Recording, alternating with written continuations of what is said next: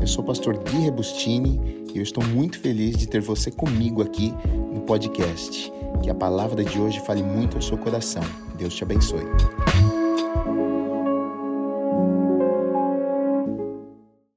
Hoje acredito que se encerra um ciclo, essa terceira semana de mensagens que eu preguei nessas últimas três terças-feiras, contando com hoje E falamos muito sobre tempo, né?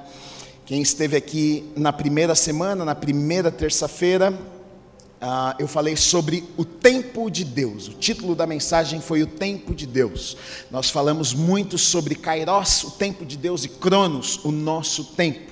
Tempo de Deus não é o nosso tempo, nós precisamos entender isso, porque muitas vezes a gente fica desesperado pensando: será que Deus não vai fazer nada? E na verdade, a gente não compreende que Deus não trabalha dentro do nosso relógio, e no momento que Deus determinou para que aquilo que ele se propôs a fazer se cumpra nas nossas vidas, ele invade o nosso tempo. Kairos significa isso, uma invasão do tempo de Deus no nosso reloginho, no, na nossa vida, no nosso momento. Ele invade o nosso relógio e aquilo que ele quer fazer, ele realiza nas nossas vidas. Na segunda semana nós falando, falamos sobre discernimento, discernindo os tempos. O porquê é tão importante isso? Porque não adianta nada Deus fazer alguma coisa se eu não sei o que Deus está fazendo. Muitas vezes Deus está fazendo, mas a gente não consegue compreender o que Deus está fazendo, a gente não consegue ouvir Deus, a gente não consegue perceber Deus, a gente não tem discernimento para saber se é Deus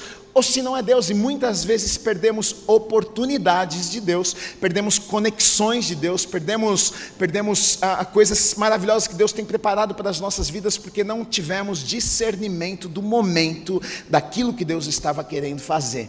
E hoje eu quero falar um pouquinho com vocês, e o título da mensagem é Correspondendo ao Tempo de Deus, porque não adianta nada Deus ter o tempo dele e ele invadir o seu tempo, não adianta nada você discernir isso, você compreender que Deus está querendo fazer alguma coisa, que ele vai fazer alguma coisa, se você não fizer nada com aquilo que Deus está querendo fazer eu preciso reagir, eu preciso corresponder. Existe uma parte que é com Deus e existe uma parte que é comigo. Existe uma parte sobrenatural que Deus vai realizar e existe uma parte que fica comigo e fica com você, que são passos que eu e você precisamos dar, corresponder àquilo que Deus está fazendo nas nossas vidas. E é sobre isso que eu quero falar com vocês nessa noite. E a história de Esther, na verdade, é uma história que eu vou contar um pouquinho sobre essa história nessa noite, porque fala muito sobre tudo isso que nós falamos nessas últimas semanas, né?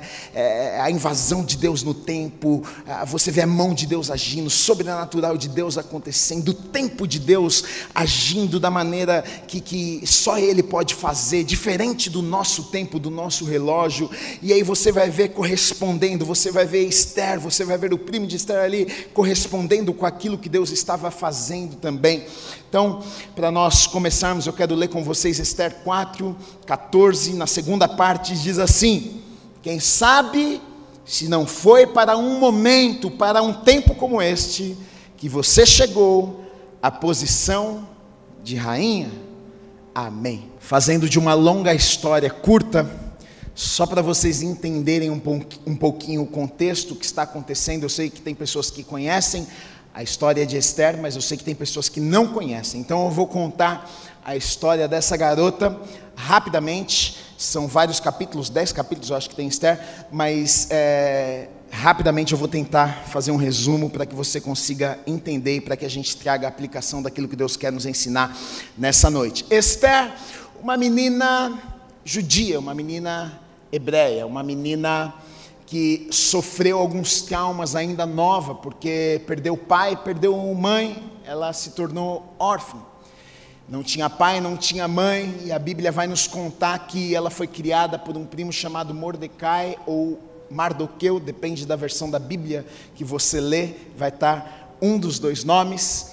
E Mordecai a criou, só que Mordecai e Esther, na verdade, foram levados quando o povo hebreu foi levado em uma das caravanas que foram exiladas para a Babilônia, lá estava no meio Esther, e lá estava no meio uh, Mordecai.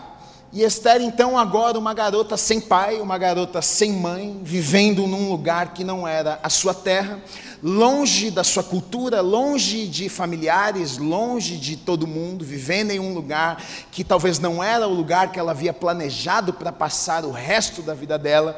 E eu fico pensando nessa menina, o que é que passava na cabeça dessa menina neste lugar, falando: Eu acho que Deus não gosta de mim, porque se Deus gostasse de mim, é, eu não teria perdido meu pai, eu não teria perdido minha mãe, eu não estaria aqui neste lugar que eu não planejei e que eu não sonhei.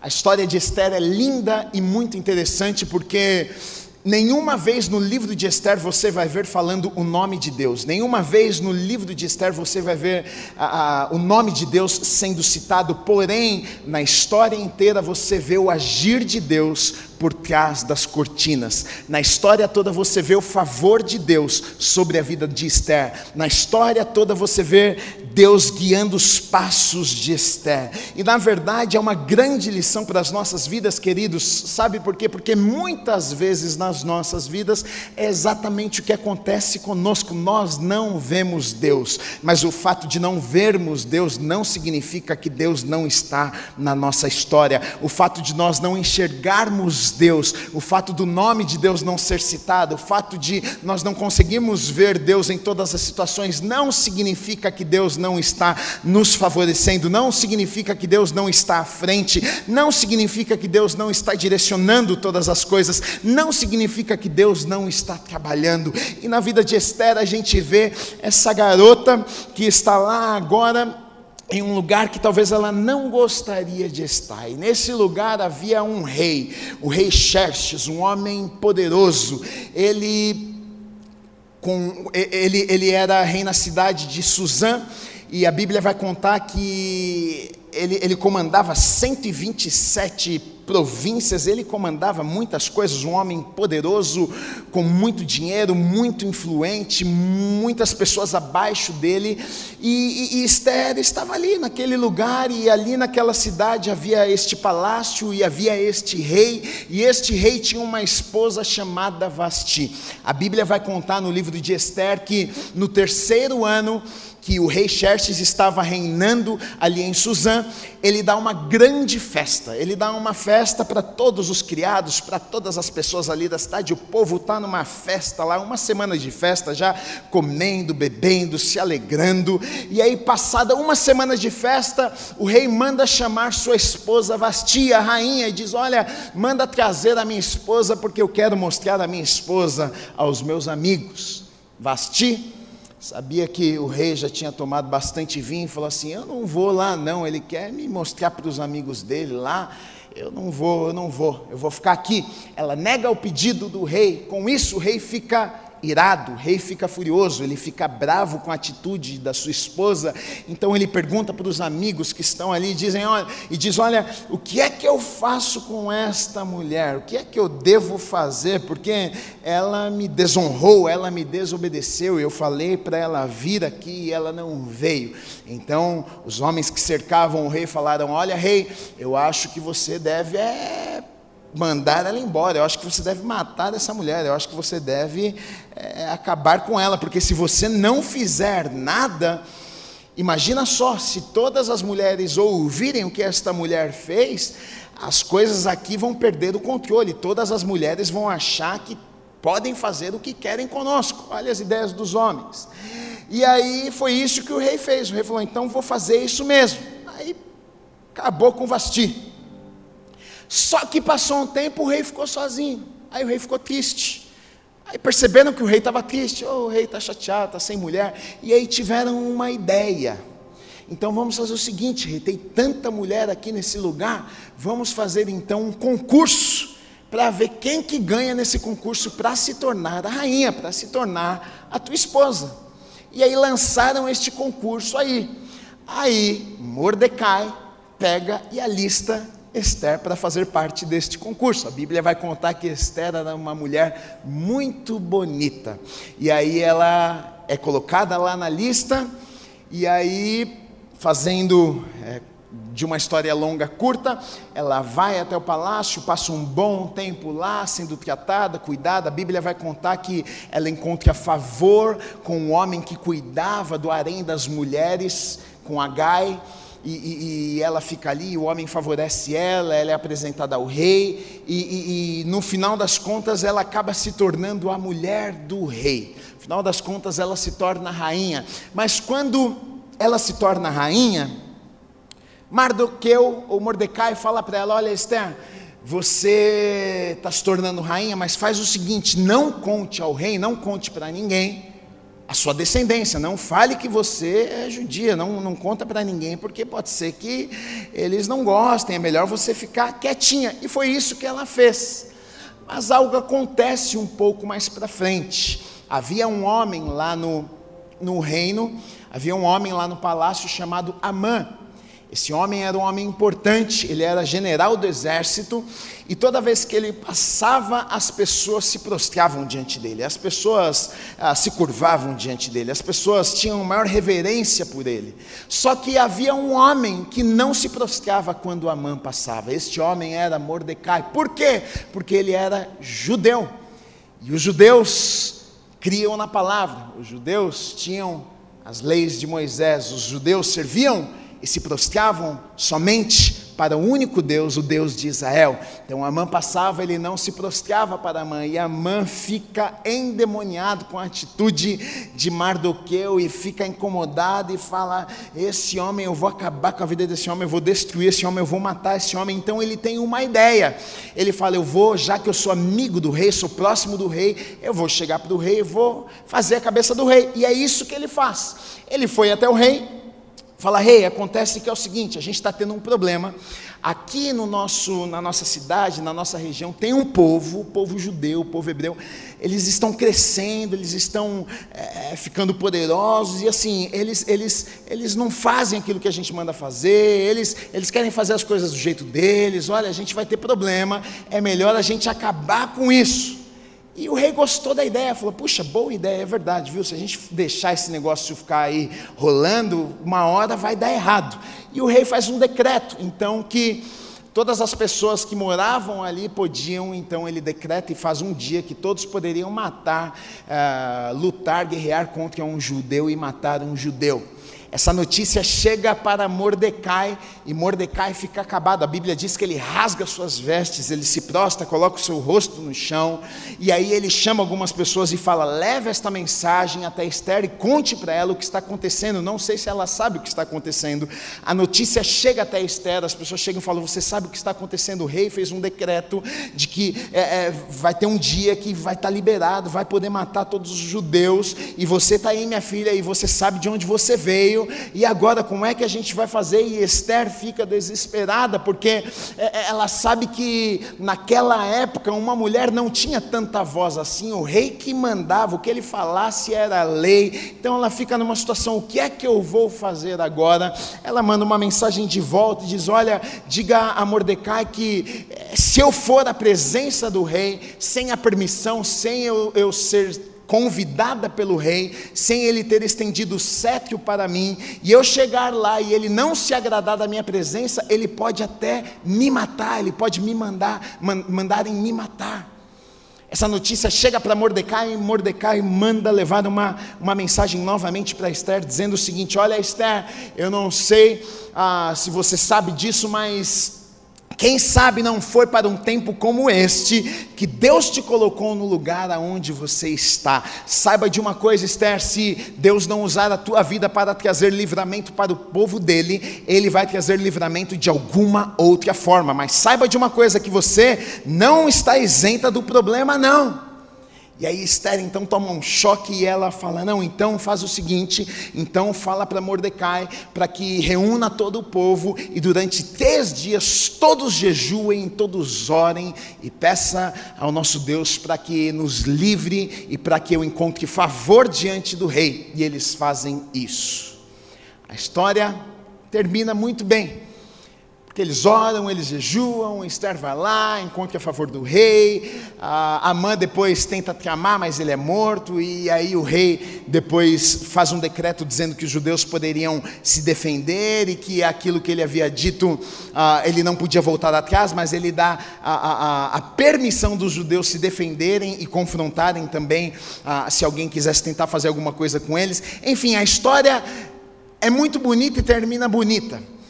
Esther, uma menina que tinha tudo para dar errado, de repente está no palácio, de repente se torna a esposa do rei, a mulher mais importante naquele lugar, naquela época. E a história dela é mais ou menos isso. E aí eu quero trazer algumas aplicações que Deus quer nos ensinar ah, nessa noite. A primeira coisa que eu coloquei aqui é que o tempo de Deus, e fala muito sobre o que nós falamos durante essas semanas, o tempo de Deus é diferente do nosso tempo. Esther passou grande parte da vida dela talvez pensando, olha, Deus, Deus não se importa comigo, Deus ah, não me ama, Deus não gosta de mim, Deus não tem nada para minha vida, porque uma menina que cresce sem os pais, sem pai, sem mãe, agora é levada para uma terra estranha, está longe do seu povo, ah, outra língua, com outras pessoas, longe da família, passando por momentos difíceis, com certeza muitas vezes vezes ela pensou: puxa, se Deus gostasse de mim, se Deus me amasse, Deus teria feito diferente na minha vida. Mas, queridos, o que, o que na verdade essa passagem que essa história nos mostra é que Deus se importava com ela, sim, Deus estava controlando todas as coisas, sim. A única coisa é que o tempo de Deus não é igual ao nosso tempo. Talvez enquanto Esther estava pensando, puxa, Deus não está fazendo nada, Deus estava trabalhando no escudo. Talvez quando Esther estava lá durante noites pensando, puxa, eu não tenho um pai, eu não tenho uma mãe, nem Deus se importa comigo, mas Deus estava trabalhando, Deus estava movendo as coisas, Deus estava favorecendo, Deus estava direcionando, Deus estava movendo, mesmo que Esther não estivesse vendo nada e sentindo nada. E aí nessa história a gente vê que o tempo de Deus é perfeito, é diferente do meu, do seu e do tempo dela, mas muitas vezes é difícil de nós compreendermos isso, porque quando nós estamos passando por momentos que não são bons, que não são confortáveis, tudo que nós queremos queremos é: me tira desse momento agora, Deus, me livra disso aqui. Se o Senhor não fizer algo é porque o Senhor não me ama. Se o Senhor não vier ou não me arrancar desse lugar é porque o Senhor não me ama.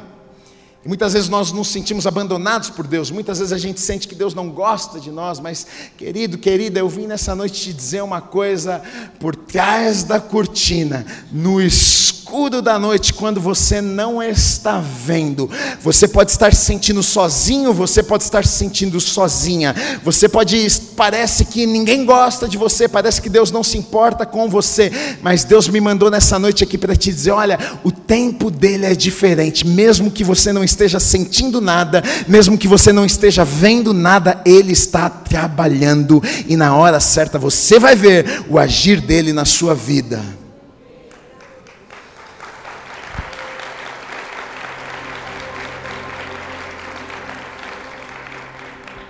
Quando Deus faz, o que era impossível se torna possível. Quando Deus faz, o que era impossível se torna possível. Primeira semana nós falamos sobre o Kairos, essa invasão de Deus no nosso tempo, que serve justamente para cumprir os propósitos que Ele tem nas nossas vidas. Porque muitas vezes nós precisamos dessa invasão de Deus nas nossas vidas, porque pela nossa realidade, pela nossa inteligência, pela nossa força, não seria possível. E então Deus precisa vir. Deus precisa fazer algo sobrenatural para que aquilo que Ele tem preparado para as nossas vidas se torne realidade. Eu não sei você, mas talvez se eu tivesse lá, se você estivesse lá, talvez nós olharíamos para Esther e Esther talvez fosse aquela menina que a gente ia ter dó e falar assim: essa aí, meu Deus, o, o primo, o tio dela aí alistou ela lá na, na lista, mas essa aí tá para ser das últimas. Isso aí não vai dar certo, não. É até bonita, mas estrangeira, tem nem pai nem mãe. Se perguntar qual é o seu sobrenome, de que família você é, da onde você veio, não, não tem nem pai, não tem mãe, é estrangeira. Vai estar tá lá para trás da fila. Talvez se nós olhássemos, talvez se nós fôssemos julgar, a gente pensaria: puxa, as chances de Esther não são tão grandes assim, mas Aquilo que é impossível para mim, aquilo que é impossível para você, é possível para Deus. Quando Deus quer fazer, Ele faz, independente do tamanho, independente da dificuldade, independente se é difícil, se não é difícil, independente da sua capacidade, independente da sua inteligência, independente da tua realidade. Se Deus determinar, se Ele disser que Ele vai fazer, Ele vai fazer. Na história de Esther, eu vejo isso, eu vejo um favor sobrenatural sobrenatural. Eu vejo um Deus que pega uma garota e faz de uma garota uma rainha. Eu, pe eu vejo um Deus que pega uma menina que não tinha nada e faz dessa menina uma rainha. Tão importante que a história dela é colocada num livro chamado Bíblia. E depois de mais de dois mil anos, nós estamos contando a história dela e abençoando a minha vida e a tua vida. Se Deus fez na vida de Esther, Ele pode fazer na minha vida. Se Deus fez na vida de Esther, Ele pode fazer na tua vida. Se Deus fez na vida de de José, um garoto de 17 anos, que sonhava, que sonhava ah, com aquilo que Deus colocou no seu coração, mas que foi preso, foi para a cadeia. Mas se Deus um dia o colocou para ser o segundo homem mais importante num reino, se ele fez na vida de José, ah, Davi, o menino abandonado, o menino da casa do papai, o último, se Deus fez, se Deus levantou aquele garoto e o ungiu como rei de Israel, se aquele garoto virou o rei de Israel, se ele fez na vida de José, se ele fez na de Davi, se ele fez na de Esther, ele faz na minha e ele faz na tua também, em nome de Jesus.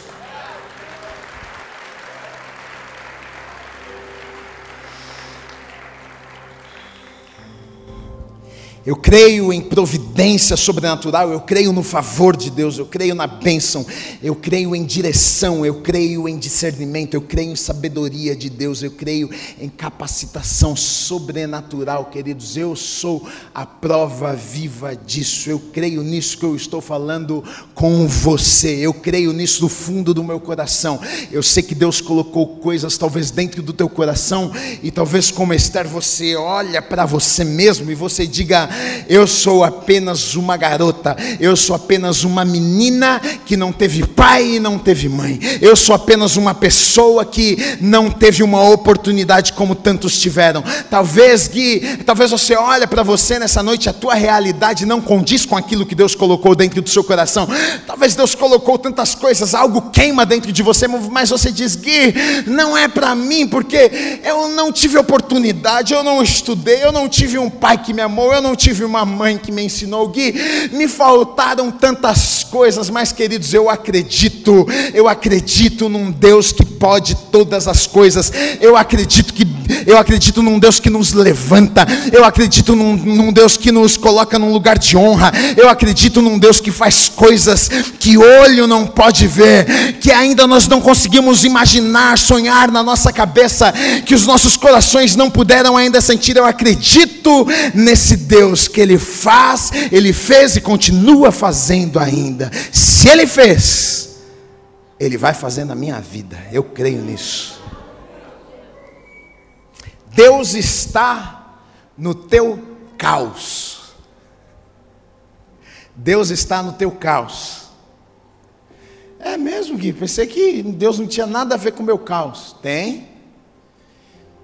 Talvez você olhe para você e fale, Gui, eu estou obedecendo a Deus, eu estou servindo a Deus, mas a minha casa está cheia de problemas, a minha vida financeira, eu enfrento tantos problemas. E, e, e, sabe o que o diabo tenta nos dizer, geralmente, quando a gente está passando por problemas e servindo a Deus ao mesmo tempo? O diabo vai dizer o seguinte: olha, é, tá vendo só, não adianta nada, você serve a Deus, você está passando por isso aí, tá vendo? Você achou que você ouviu a voz de Deus, você está obedecendo a Deus, você está servindo a Deus, você acha que você está na direção certa, você está na direção errada, Deus nem se importa com você, mas deixa eu te dizer uma coisa: Deus está está no meio do caos, Deus está na situação difícil, Deus está no meio dos teus problemas, Deus está no meio da confusão da tua família, Deus está nas brigas, Deus está também no desemprego. Muitas vezes nós não conseguimos compreender que Deus está no, no caos, mas Deus está. Muitas vezes Deus, ah, o chefe nos manda embora e a gente fica desesperado. O que é isso, Deus?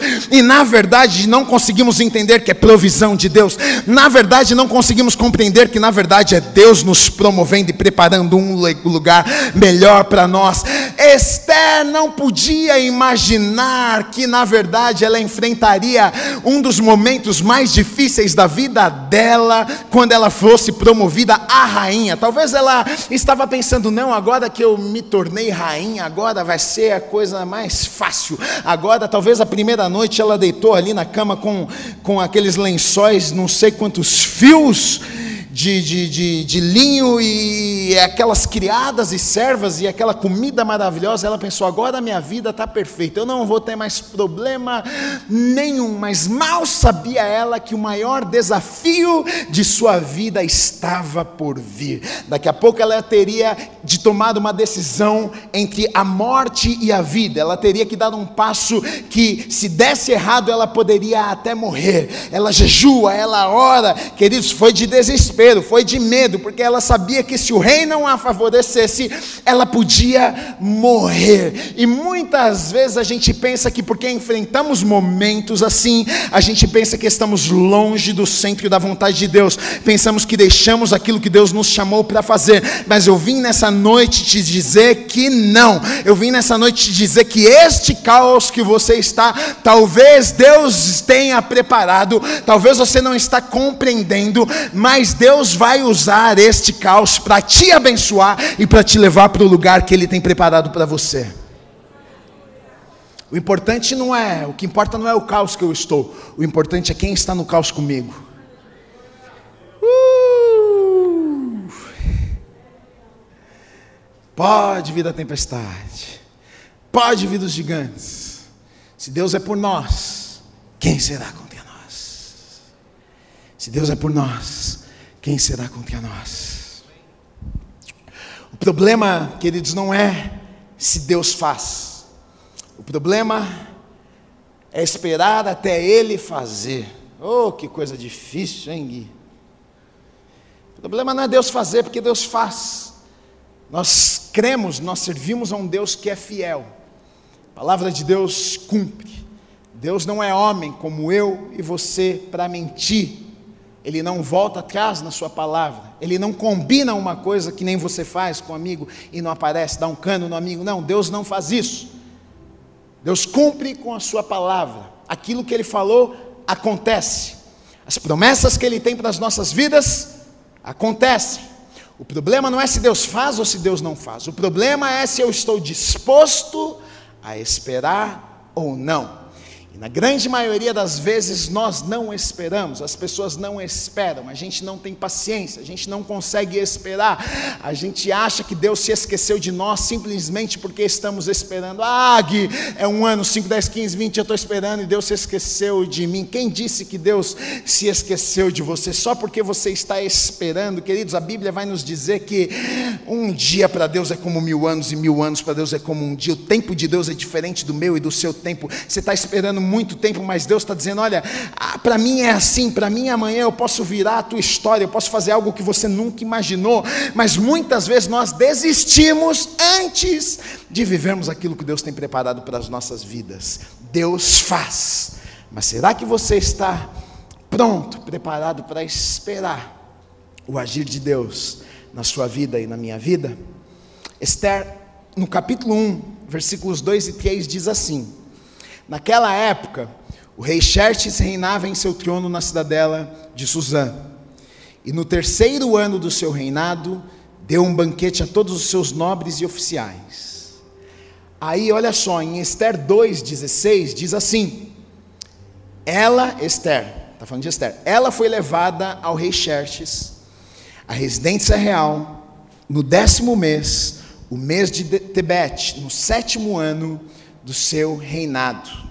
Então, olha só, só para nós termos uma ideia aqui, conta que o rei assumiu o trono, o rei deu essa festa aqui, mandou a rainha embora lá do palácio dele, com três anos quando ele estava reinando. E Esther assume o trono e vai para o palácio com sete anos que o rei já estava reinando. Então a gente sabe o que? Quatro anos depois. Quando nós lemos a história de Esther, a gente pensa o quê? Menina se deu bem, hein? Da noite para o dia, olha, menina não tinha nada, agora virou rainha. É a mesma coisa que a gente pensa quando a gente olha para a vida de José. A gente até, até quando eu vou pregar, eu falo isso que Deus vai fazer, e Deus, você vê o que Deus faz da noite para o dia, Ele te arranca da prisão e te coloca no palácio da noite para o dia, mas o da noite para o dia de José demorou 13 anos de 17 a 30. O da noite para o dia de Esther demorou quatro anos. Da noite para o dia na vida de homens e mulheres de Deus, na palavra de Deus, alguns demoraram 5, 10, 15, 20, 25, 30 anos.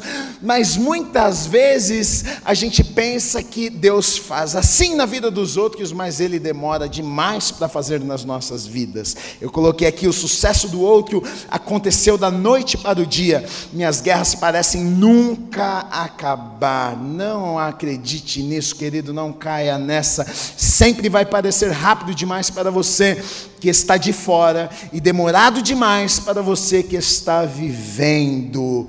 Não se engane, sempre vai ser assim. A gente vai olhar para a vida do outro e vai pensar: caramba, foi rápido demais. Deus levantou, Deus abençoou, Deus fez. Parece que Deus fez num dia na vida do outro, que eu estou aqui há 5, 10 anos, Deus não está fazendo nada, querido. Você não estava lá. Você não estava lá na noite que as lágrimas caíam do olho daquela pessoa. Você não, não viu as lutas, você não viu as lágrimas, você não viu a dificuldade, você não viu o clamor, você não viu tempo de espera.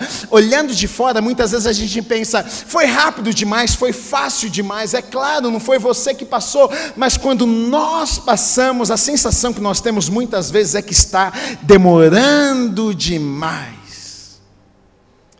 Mas fique tranquilo, não é que está demorando demais. Deus tem um tempo perfeito. Está demorando o tempo necessário. Não está demorando demais. Está demorando o tempo necessário. Deus está trabalhando. E na hora certa, as coisas vão acontecer. Eu sei que não é fácil. Quando a gente fala de tempo, a gente fala de lágrimas, a gente fala de suor, a gente fala de paciência, que é algo que nós não gostamos de ter, de espera. A gente fala de fidelidade, porque para esperar é preciso de fidelidade. Você não está vendo nada acontecer, mas você está ali todo dia. Você está esperando. E mais um dia, passa mais um dia. Você está ali. A gente fala de resiliência, porque você está no meio do fogo, você está no meio do problema, você está no meio da tempestade, mas você está lá. Oh, meu Deus, segura na minha mão, senão eu vou afundar. Me ajuda, senão eu não passo desse problema. Deus me levanta, senão esse gigante vai me matar. É difícil, eu sei que não é fácil, mas se você não desistir, existir, não preciso nem continuar, né? Já sabe.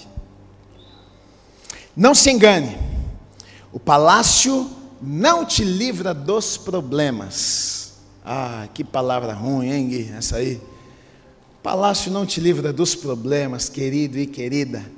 Aqui também nós temos um grande problema, porque muitas vezes a gente pensa assim: quando Deus fizer na minha vida, aí, Gui, eu vou ficar tranquilo.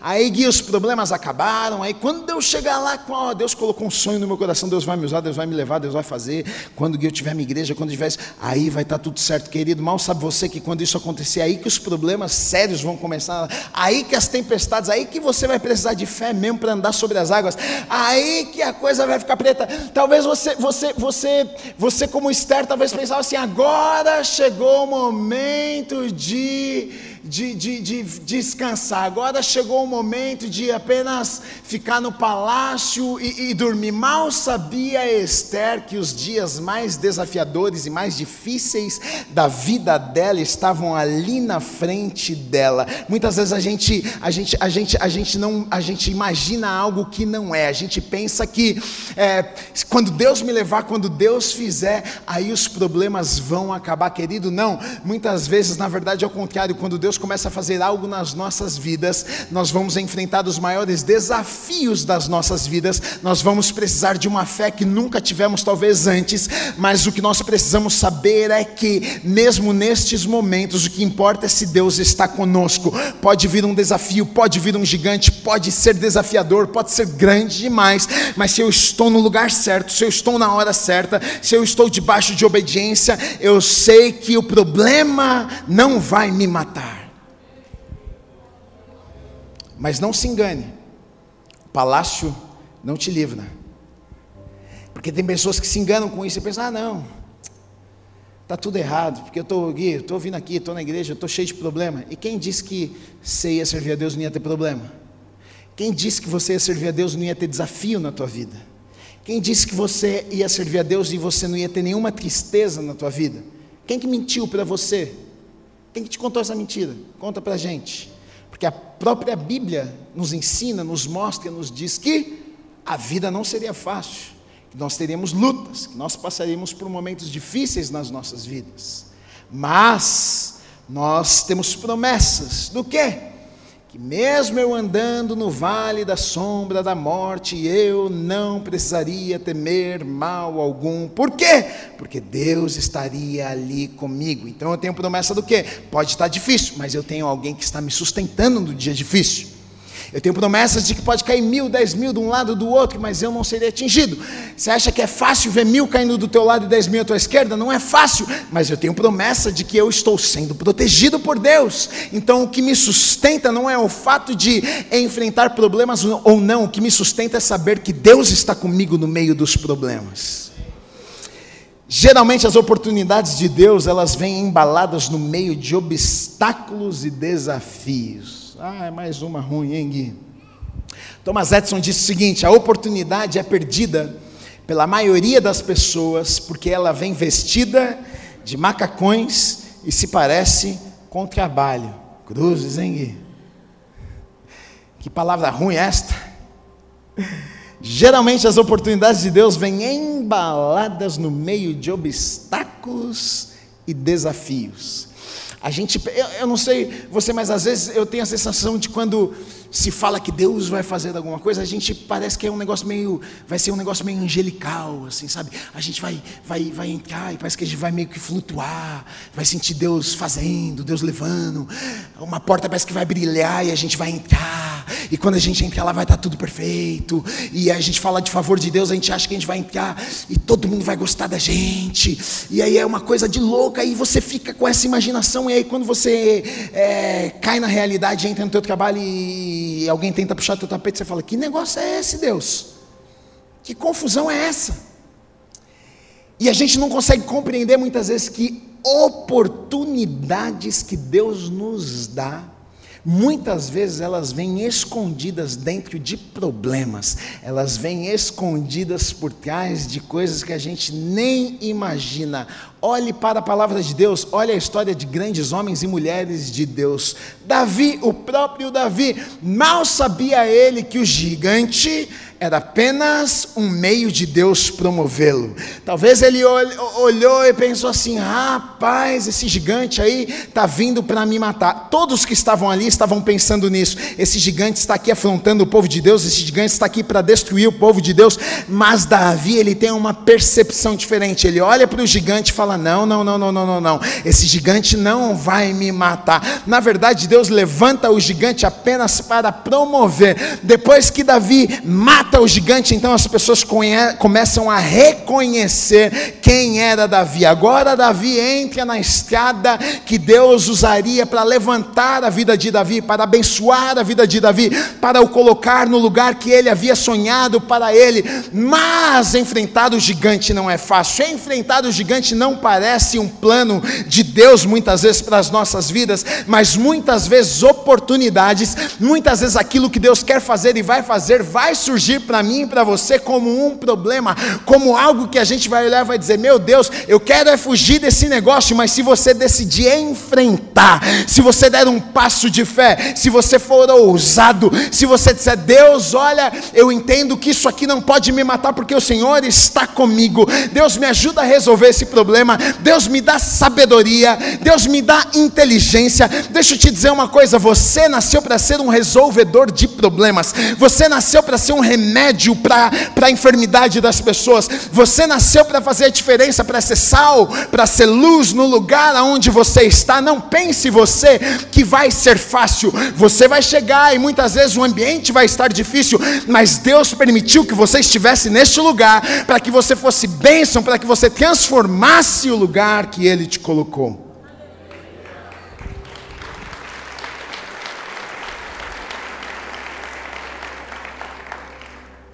Agora, para isso dar certo, é necessário algo que nós falamos na semana passada: discernimento. Porque tem gente que está batalhando batalhas que não deveria estar batalhando. Tem gente que está guerreando guerras que não são as guerras que Deus gostaria que você tivesse. E o que, que isso faz conosco? Isso rouba a tua energia, isso te deixa cansado, isso te deixa abatido, isso te deixa frustrado. Então, Gui, como é que eu faço? Como é que eu sei? Eu preciso de discernimento. Eu preciso saber de Deus. Esse gigante aí, eu preciso correr? Ou esse gigante aí, eu preciso ir para frente e derrubar ele? Precisamos discernir a diferença entre oportunidades das oportunidades de Deus. Existe uma grande diferença aqui boas oportunidades e oportunidades de Deus. E eu vejo que aqui o diabo tem arrebentado com a vida de muitas pessoas, porque o diabo ele não é burro e o que ele vai fazer? Ele vai te colocar, ele vai colocar à sua frente boas oportunidades. Ele vai colocar você homem, vai colocar uma mulher bonita na sua frente. Mulher, ele vai colocar um, homem bonito, é, cheiroso e com dinheiro na sua frente. É, é, é deu risada, né, irmã?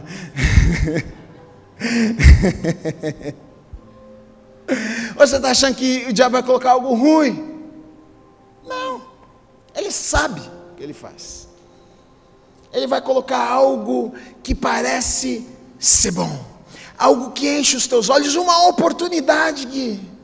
Você está desempregado e aí te oferecem um emprego. Rapaz, eu nunca me ofereceram um emprego tão bom como esse que me ofereceram. Esse negócio é de Deus e muitas vezes porque uma oportunidade é boa, a gente pensa que é uma oportunidade de Deus e a gente não ora, a gente não pensa, a gente não tem discernimento, a gente simplesmente pula dentro e não percebe que na verdade estamos num caminho de destruição, na verdade não percebemos que era uma armadilha do diabo para as nossas vidas. Querido, deixa, querido, querida, deixa eu te dizer uma coisa, entenda, tenha discernimento, nem todas as oportunidades boas são oportunidades de Deus para sua vida. Você precisa orar, você precisa ouvir de Deus o que é para a sua vida, o que não é para a sua vida.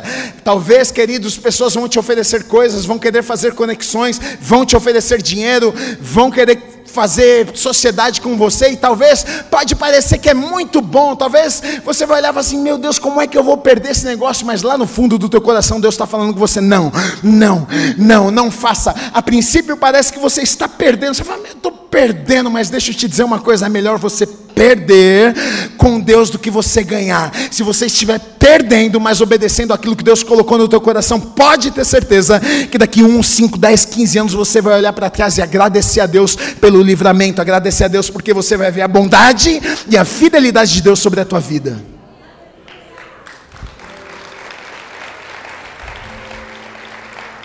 Sempre quando Deus levanta alguém, Ele levanta com um propósito. Não pense você que Deus está fazendo o que Ele está fazendo na tua vida à toa. Não pense você que quando Deus fizer algo sobrenatural na tua vida, Ele está fazendo à toa. Talvez Esther não tinha percebido isso, e a princípio, na história, a gente percebe que ela não tinha percebido isso mesmo, porque ela precisou de Mordecai para dizer para ela: Você não está entendendo, não? Quem sabe não foi para um tempo como este que Deus te colocou aí? Você está achando que é só porque você é bonitinha? Você está achando que é só porque o rei gostou de você que você está aí, bonitona, no palácio, agora é, você está aí, se deu bem e todo mundo vai morrer? Não, querida. Existe um propósito por trás desta história. Deus estava fazendo algo além do que você está imaginando. Deus sempre está fazendo algo além daquilo que os nossos olhos podem ver. Deus está te levantando, existe um propósito. Deus está te colocando num lugar, existe um propósito. Você trabalha no lugar que você você trabalha com um propósito. Você está no meio das pessoas que você está com um propósito. A minha vida, sua, sua vida deve ser com um propósito. Eu preciso entender que se eu estou no lugar onde eu estou, se Deus está me abençoando, se Deus está me levantando, é porque Deus quer fazer algo em mim e Deus quer fazer algo através da minha vida.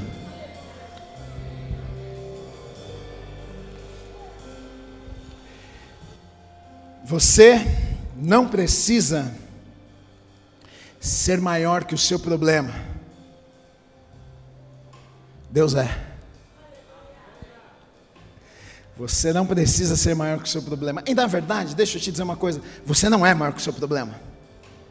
Talvez você chegou aqui nessa noite pensando, Guigui, amanhã eu tenho um pepino para resolver, bravo que não tenho como resolver. Bem-vindo ao time. A gente está cheio de problema que a gente não consegue resolver.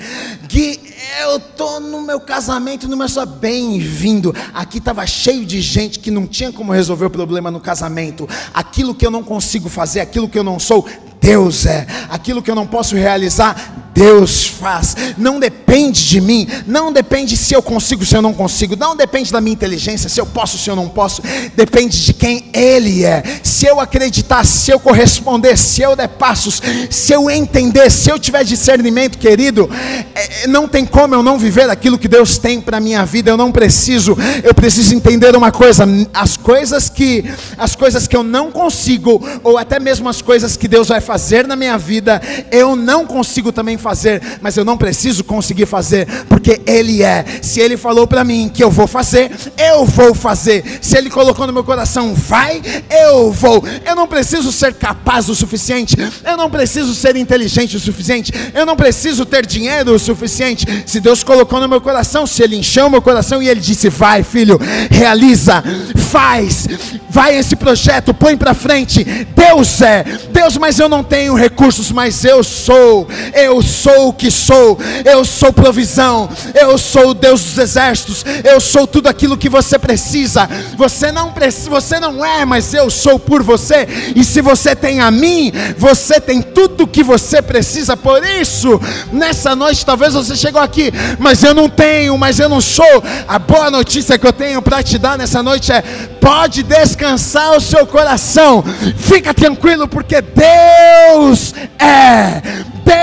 Deus é. Nessa noite eu quero que você olhe para o seu gigante e você diga: Deus é, Deus é, Deus é. Tudo aquilo que você não é, Deus é por você. Quando você enfrentar o seu gigante amanhã, quando os problemas vierem ao seu encontro, saiba, Deus é por você. Isso é tudo o que você precisa. A única coisa que você precisa fazer, querido, querida, é dar passos, é corresponder àquilo que Deus está fazendo. Se Deus mandou você ir, vá porque você vai ver a provisão, você vai ver o favor e você vai ver a bênção de Deus sobre a tua vida em nome de Jesus. Seja abençoado, seja abençoada nesta noite em nome de Jesus. Você que precisa de cura no teu corpo nessa noite, receba a saúde do Senhor no teu corpo em nome de Jesus. Se você entrou doente neste lugar, receba a saúde do Senhor no seu corpo em nome de Jesus. Se você entrou deprimido, deprimida, abatido, abatida, que a alegria do Senhor invada o teu coração e você saia saia deste lugar alegre como nunca antes, com uma paz que você nunca sentiu antes, em nome de Jesus. Deus abençoe sua vida em nome de Jesus. Deus abençoe sua vida em nome de Jesus. Você pode aplaudir o Senhor Jesus? Glória a Deus, glória a Deus, glória a Deus, glória a Deus, glória a Deus, glória a Deus, glória a Deus, glória a Deus, glória a Deus, glória a Deus, glória a Deus, glória a Deus.